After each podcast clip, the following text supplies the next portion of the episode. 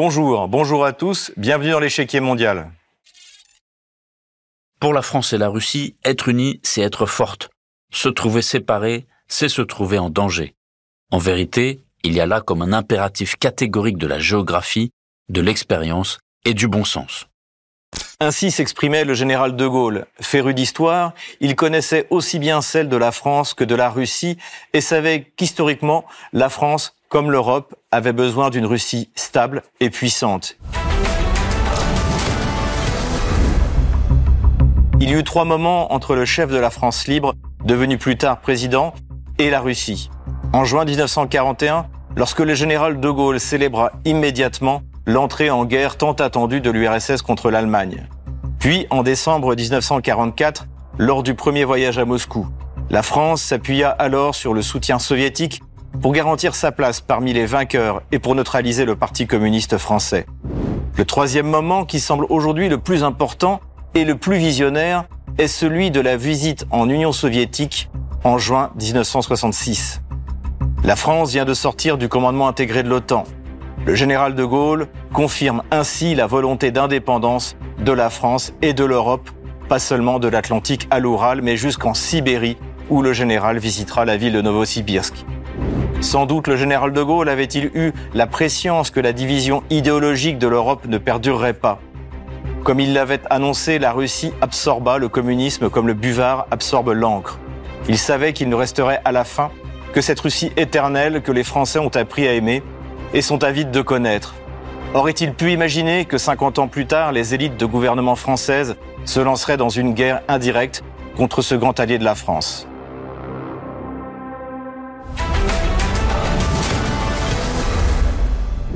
Le lien entre la Russie et la France est tellement fort qu'il se trouvera toujours des voix françaises pour le défendre. Et c'est ce que fait Pierre de Gaulle, que nous avons le plaisir de recevoir dans nos studios à Moscou. Pierre de Gaulle, bonjour. Bonjour Xavier. Vous êtes le fondateur de la fondation du même nom, la fondation euh, Pierre de Gaulle. Et ma première question, euh, qui est à la fois une, qui est une double question, en fait, c'est qu'est-ce que représente du point de vue de la politique étrangère française et pour vous personnellement l'héritage de votre grand-père, le général de Gaulle? Alors tout d'abord, personnellement, c'est une euh, source d'inspiration. Euh, c'est un espoir pour la France et pour les Français. Et c'est euh, en fait ma résolution, à travers la fondation que j'ai constituée, de reconstruire la France de mon grand-père, c'est-à-dire rétablir sa souveraineté et son indépendance qu'elle a malheureusement perdu par suite de politiques inconsidérées, d'absence de vision et de stratégie. Et à travers ça, je veux aussi restaurer les valeurs fondamentales qui font tellement défaut dans la société occidentale, c'est-à-dire défendre euh, la famille, défendre la foi, défendre la spiritualité et défendre les valeurs de l'honneur et évidemment la nation, les grandes valeurs de la nation française. On est dans un processus en Occident de déconstruction de ces valeurs, au sein de l'Europe de déconstruction de l'esprit de la nation.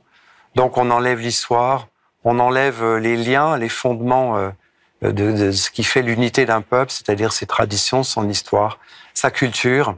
Et c'est ça que je veux euh, absolument défendre pour retrouver la grande France de mon grand-père, pour les Français, pour leur redonner toute leur voix, leur, leur richesse et promouvoir ce qui sont. La France a toujours été un arbitre euh, dans la, dans la géographie, dans la géopolitique mondiale, une référence culturelle. Une Ce que vous reprochez à la politique actuelle, en fait, c'est que la France a, perdu cette place de, de puissance d'équilibre pour, euh, pour, pour euh, s'aligner en fait sur une politique qui n'est pas la sienne. Tout à fait. Celle de ses intérêts. Et surtout, on, on essaie de dissoudre, d'ailleurs, on le fait pour la plupart des pays européens, l'esprit de la nation est dissous dans un espace de, de marché, de libre échange, au sein de la, de la, de la communauté européenne, qui n'est plus l'Europe des nations que voulait mon grand-père, mais une sorte de fédération européenne euh, soumise à des règles de marché, qui sont d'ailleurs des règles américaines et qui sont d'ailleurs euh, soumises au droit américain.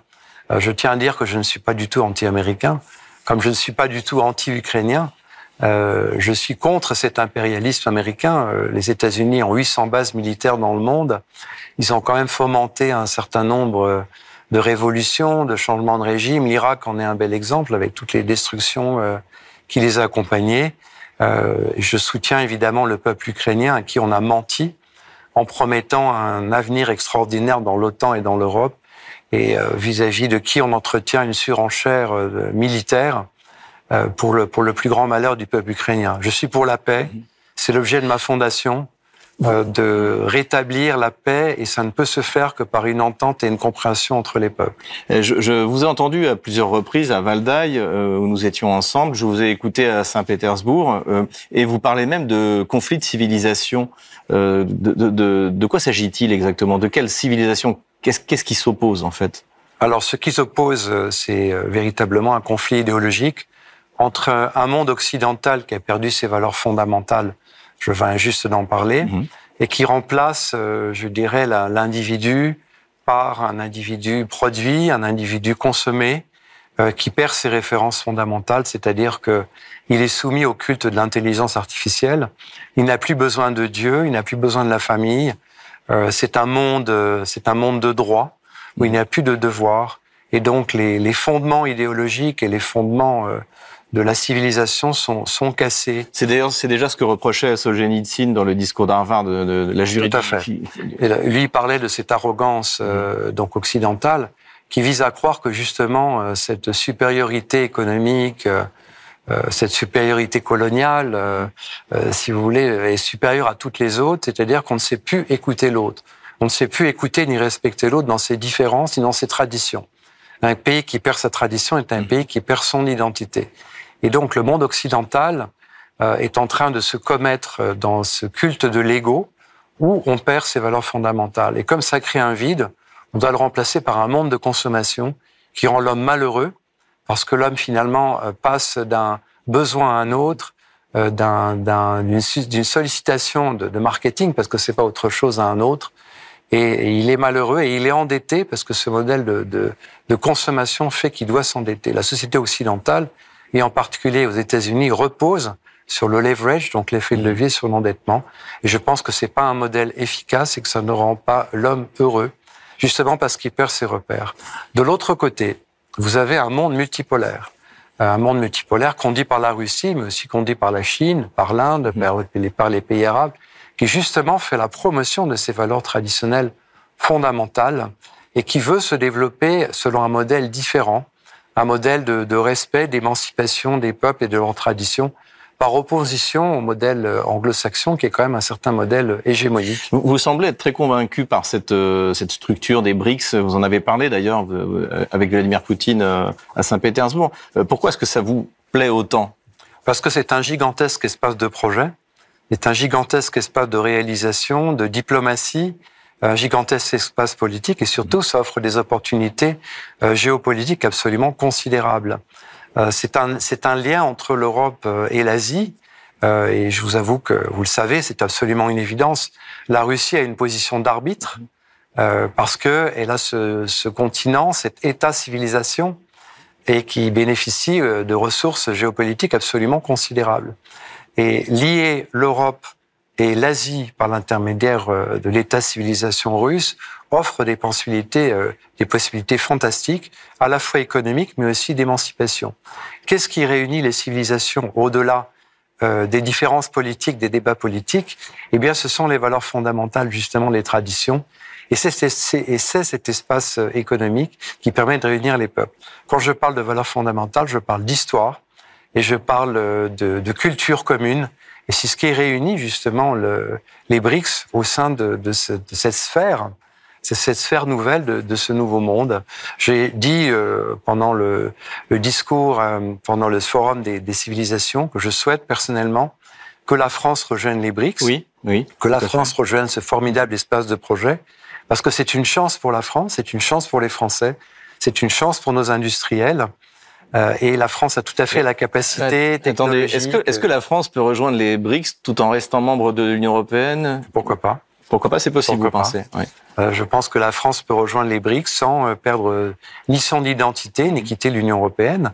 on ne passe pas, on parle pas d'échanger un passeport pour un autre. Oui. Il s'agit de rejoindre un espace politique et économique. Et justement, on arrive avec ces crises à un point où les références, euh, je dirais, diplomatiques, les références de règlement des crises et des guerres changent.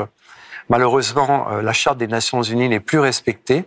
Je pense qu'il faut lui donner une nouvelle dimension, les BRICS y ont leur place, y ont leur place, pardon. Vous pensez qu'il devrait y avoir d'autres membres permanents du Bien Conseil entendu, de sécurité Je pense que chaque pays européen a sa place. Chaque nation doit être représentée dans ce nouvel, nouveau grand espace de projet, ce nouveau grand espace diplomatique. Je pense que c'est une chance pour, pour le monde, pour son économie, pour ses individus. Vous avez un monde multipolaire avec des nouveaux centres de référence, des devises alternatives, des nouveaux moyens de règlement, des nouveaux, euh, des nouvelles. Et vous ne faites pas partie de ceux qui s'inquiéteraient d'une domination trop forte de la Chine, qui est aujourd'hui euh, l'atelier du monde. Le, Je m'inquiète plus d'une domination, domination, trop forte américaine vis-à-vis de l'Europe et de la France.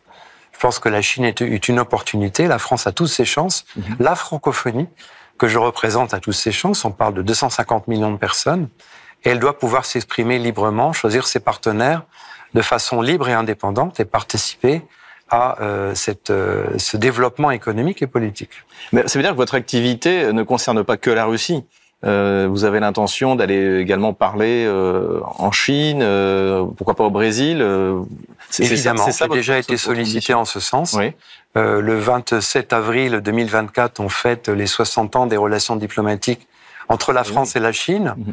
mon grand-père ayant été le premier chef d'État à reconnaître la République populaire. En janvier, en janvier 1964. Exactement. Et je parlerai en Chine, comme je parle dans d'autres pays européens, comme j'ai été sollicité aussi pour parler euh, euh, aux Émirats Arabes Unis. Je pars bientôt à la COP 28 pour justement promouvoir ce monde multipolaire et ce, ce, nouveau grand espace de projet. Oui, c'est vraiment dans l'héritage de votre grand-père, parce qu'on se souvient en 64 cette grande tournée en Amérique du Sud, 66 cette grande tournée en Asie. Donc en fait, vous, vous récupérez l'héritage et vous le, vous le mettez à jour, c'est ça? Alors je le récupère pas, je le continue. Vous le continuez Je le continue mmh. puisque c'est mon ADN et c'est ma famille. Et c'est cette vision de la France souveraine qui a un rôle, je dirais, euh, d'arbitre mmh. important euh, sur l'échiquier mondial. C'est ce que je veux restaurer. Euh, si la France n'a plus euh, l'empire de son passé, euh, je n'aime pas prendre le, parler de l'empire colonial. Mon, mon grand-père était un homme de décolonisation. Tout à fait. Je tiens à le dire, à la fois en Algérie et, et sur tout le continent africain. Euh, mais c'est euh, cet espace, en donnant à la France toute sa dimension et sa force sur la scène internationale que je veux reconstruire. Et si la France n'a plus cet empire colonial, elle a encore le deuxième territoire maritime mondial. Euh, je voudrais continuer à parler de, de, cet héritage que vous continuez précisément. Et le, le, général de Gaulle a su faire la guerre quand il fallait la faire, mais il, a, il, était aussi un homme de paix. C'est d'ailleurs pour ça qu'il a fait des tournées en Asie, en Amérique du Sud, et qu'il était accueilli euh, avec avec tous les honneurs. Euh, Est-ce que vous êtes aussi un homme de paix? Quel regard vous jetez sur la, la situation à la fois euh, en Europe et euh, au Proche-Orient? Évidemment, c'est difficile de ne pas en parler. Je suis un homme de paix. C'est l'objet de ma fondation de promouvoir la paix entre les peuples. Mais je pense que pour faire la paix, il faut se comprendre, se connaître et avoir aussi le respect de la parole donnée, ce qui évite des situations dramatiques. Je pense qu'il faut aussi revenir à une responsabilité intellectuelle par rapport à nos dirigeants. Et c'est ce qui manque malheureusement aujourd'hui. Je suis un homme de paix et de réconciliation puisque ma femme est algérienne, euh, algéroise, et qu'à nous deux, euh, nous formons, euh, nous sommes un symbole de réconciliation et un trait d'union pour le futur. Euh, donc je peux considérer que je l'ai réalisé. Euh, en ce qui concerne la situation euh, par rapport aux, aux, crises que vous évoquez, il faut arrêter cette surenchère, il faut arrêter ce massacre des populations. Il faut qu'il y ait une véritable volonté politique de les régler. En ce qui concerne la crise en Ukraine, la guerre, je pense que on est arrivé au bout. Je crois que les Européens, euh, tout comme l'OTAN, tout comme euh, je dirais, les États-Unis savent plus comment sortir de cette situation. Ils n'ont plus les moyens, ni économiques, ni politiques, de continuer la guerre. Euh, les États-Unis sont très endettés, doivent refinancer euh, leurs dettes. Ils sont plus dans la situation des années 70 où leur économie était la seule référence et de le dollar était la seule monnaie de référence sur les règlements internationaux. Il faut donc arrêter cela, d'autant que euh, je suis, je vous l'ai dit, euh, je ne suis pas du tout anti-ukrainien euh, et ce sont des centaines de milliers de personnes qui meurent. Je vais vous poser une question un peu brutale, mais qui est responsable de ce qui se passe en Ukraine, selon je vous? Je pense que le gouvernement, euh, euh je dirais, euh, américain depuis longtemps euh, avait prévu d'utiliser l'Ukraine comme possibilité pour déstabiliser la Russie et déstabiliser l'Europe. On est arrivé à une situation dramatique où eux alimentent une surenchère militaire. Mmh. C'est la stratégie du not enough to win, mais but enough to survive. Et il faut absolument arrêter ce conflit et cette guerre. Il y a eu des plans de paix dès le 25 février que Zelensky était prêt à accepter, qui ont été le, le, il y a eu un véritable matraquage diplomatique pour pour continuer la guerre. Lorsqu'on a interrogé Arestovitch, le, le, principal conseiller de Zelensky en 2019, on lui a demandé quel était ce qu'il y avait de mieux pour son pays. Il a dit la guerre, la guerre. Et on a fait croire euh, aux Ukrainiens qu'ils auraient un destin fantastique dans l'Europe et dans l'OTAN. Mmh. Euh, si euh, et d'ailleurs le président Poutine a dit ben, très bien si si la Commission européenne veut que si les Européens veulent que le, que l'Ukraine rejoigne rejoigne l'Europe, parfait. Simplement, ça coûtera 180 milliards. C'est un pays qui a déjà été vendu largement à la fois pour sa terre agricole, pour ses industries, pour ses mandats de reconstruction aux, aux Américains. Là, là, vous euh, décrivez un processus de pillage. Euh. Oui, véritablement, c'est un processus de pillage. Il n'y a pas, il y a pas d'autre mot. Euh, et un processus aussi de pillage, euh, je dirais, de, de humain, puisque ce sont quand même des gens qui meurent. Russes et Ukrainiens sont frères. Et il s'agit de, de protéger auparavant les populations du Donbass. Il y a eu 16 à 18 000 tués pendant longtemps. Et euh, il y a eu énormément de mensonges, puisque les Américains, les, pardon, les, les Français et les Allemands étaient garants des accords de Minsk pour protéger les populations et justement garantir les accords de paix. Il y a eu cette déclaration d'Angela Merkel, je vous le rappelle, dans Die Zeit le 7 décembre 2022, qui a dit que euh, n'avait pas du tout l'intention de respecter ces accords, que c'était un leurre. Ça a été dit par François Hollande, Absolument. ça a été dit par euh, pour laisser euh, à l'Ukraine le temps de se réarmer. Donc je souhaite la paix, je souhaite que, l'on reconstruise tout ce qui a été brisé. Mais comment les Russes pourront euh, faire confiance de nouveau aux Français ou aux Allemands après euh, ce, cette, euh, ce, scandale en fait de non-respect de, sa signature? Il faut des garanties sérieuses et réciproques de paix des deux côtés avec sous l'égide de la protection des Nations Unies. et, juste un élément qui est pour moi flagrant et dramatique, qui souligne la responsabilité américaine. On a demandé au, au chef de la diplomatie américaine, Joseph Borrell, euh, s'il fallait négocier la paix. Euh, on a demandé aussi à Joe Biden, et tous les deux ont fait exactement la même réponse, parfaitement alignée. Il n'y aurait pas de négociation de paix avant les élections présidentielles américaines de novembre 2024. Alors, on donc prend la, littéralement le peuple ukrainien en otage. La, tentative de geler le conflit, c'est dans ce cadre-là, si je Oui, absolument. Euh, L'ex-premier ministre israélien Bennett avait négocié des accords de paix en mars-avril de l'année dernière. On est allé jusqu'à 7 à 8 versions d'accords de paix et ça a été torpillé euh, par l'administration américaine et l'OTAN. Et l'Angleterre, si je ne m'abuse. Et l'Angleterre. Le voyage de Boris Johnson. A été... et, et, si on revient, c'est votre question, j'imagine, la suivante. Euh, si on aborde le conflit euh, israélo-palestinien, euh, je dénonce euh, la position du gouvernement français d'avoir voté tout de suite contre un cessez-le-feu aux côtés des États-Unis, aux côtés de la Grande-Bretagne, aux côtés du Japon. D'abord parce que c'est dramatique pour la, pour la protection des populations civiles. Les populations civiles sont les premières victimes euh, de ce conflit, de part et d'autre. Mmh. Euh, et je dénonce le terrorisme sous toutes ses formes. Israël a le droit de se défendre, évidemment, euh, mais il faut arrêter ce massacre, il faut donner des garanties de sécurité et de protection aux populations civiles, quelles qu'elles soient. Et la France, avec ce choix, s'est privée d'une position d'arbitre historique, puisque c'est le pays européen qui a le plus de liens avec les pays, les pays du Moyen-Orient. Et je trouve cela grave. On ne peut pas voter contre un cessez-le-feu et ensuite courir après des accords de protection des populations. Je pense, pense faut euh, avoir une position claire. C'est une obligation morale. C'est même une obligation de, devant Dieu et vis-à-vis des populations. Il faut arrêter euh, ce conflit, donner des garanties réciproques sérieuses. C'était la position de mon grand-père en novembre, euh, mhm. euh lors de son discours de novembre 1967.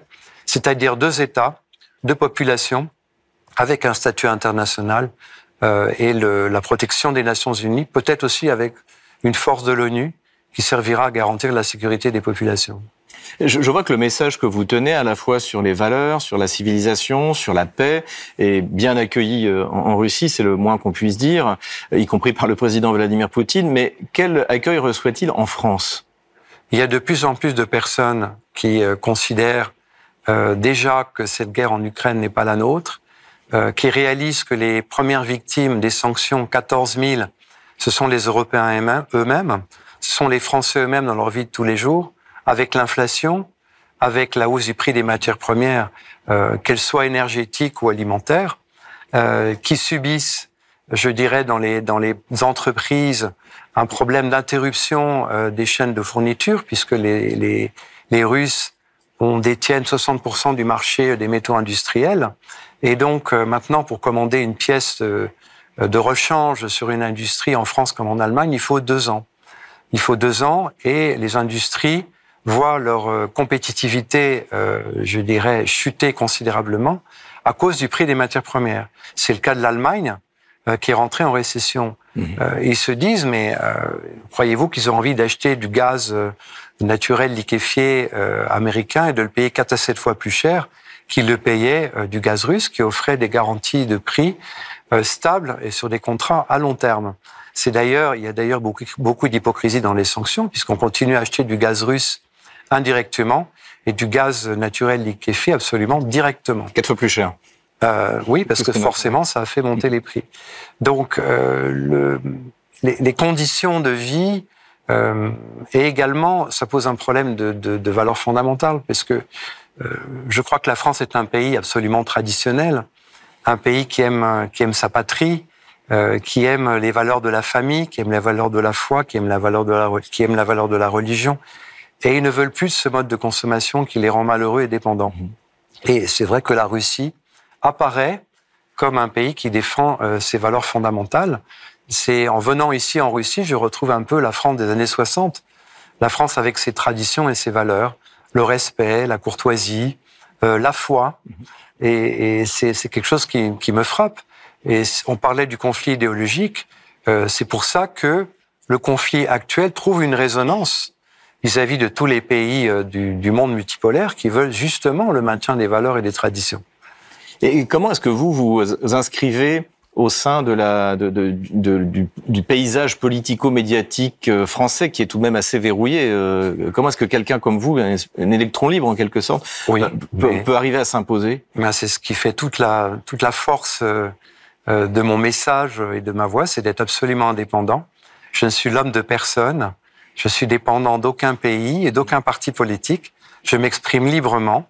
Ce que je veux restaurer, c'est la France de mon grand-père dans sa souveraineté et ses valeurs. Alors ça dérange, puisque mon rôle est aussi d'éveiller les consciences, euh, de dire la vérité aux Français, comme à tous les peuples de la francophonie, sur ce qui est en train de se passer. Et je dis qu'il y a un danger pour notre civilisation en Occident euh, et qu'il faut réagir par rapport à ça en rétablissant la souveraineté et les valeurs fondamentales.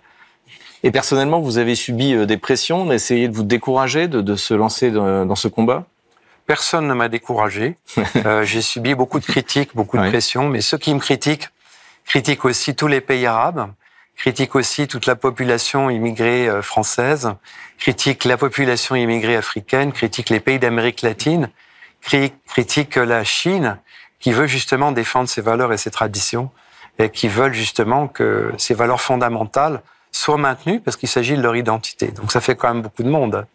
Et j'ai d'autre part, je reçois énormément à travers de ma fondation de messages de soutien de gens qui me disent mais vous êtes le recours, sauvez la France, vous parlez vrai, c'est tellement rare, vous expliquez les choses, c'est tellement rare, y compris des jeunes, des jeunes mmh. de 15 ou 16 ans qui me disent mais qu'est-ce qu'on peut faire pour vous aider? Et alors qu'est-ce qu'ils peuvent faire pour vous aider? Eh bien, propager. Euh, ce sont, ce sont des porteurs d'espoir. -hmm. C'est eux qui seront la relève.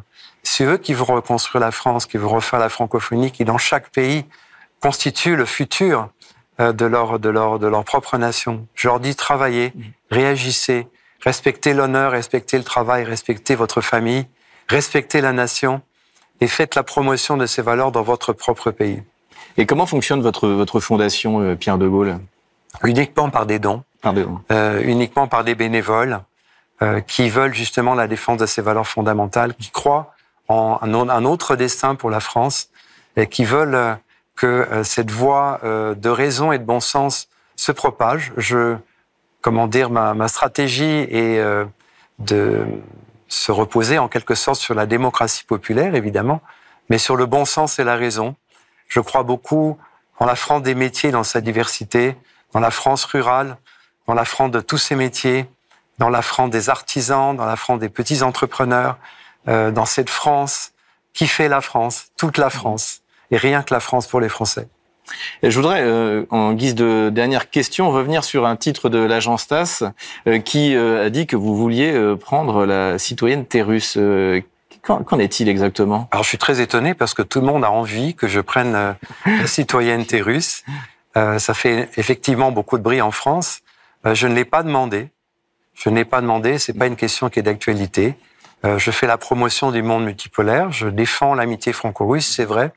C'est un des piliers de la politique de mon grand-père, puisqu'il considérait que la France, alliée à la Russie, serait euh, extrêmement forte, euh, à la fois économiquement, à la fois politiquement, à la fois diplomatiquement, et que c'est une base euh, de la paix et de la prospérité en France et en Europe. Je n'ai pas besoin d'un passeport russe pour défendre ces valeurs fondamentales. Mais on vous quand même en Russie. Bien entendu. Vous avez une idée des échéances euh, Vous avez parlé de la Chine vous avez Oui, je suis souvent invité euh, en Russie comme ailleurs.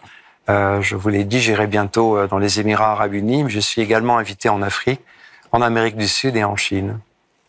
Merci Pierre de Gaulle. Merci Xavier. Je rappelle que vous êtes le fondateur de la fondation du même nom, la fondation Pierre de Gaulle. La fondation éponyme, absolument. Merci beaucoup. Merci à vous.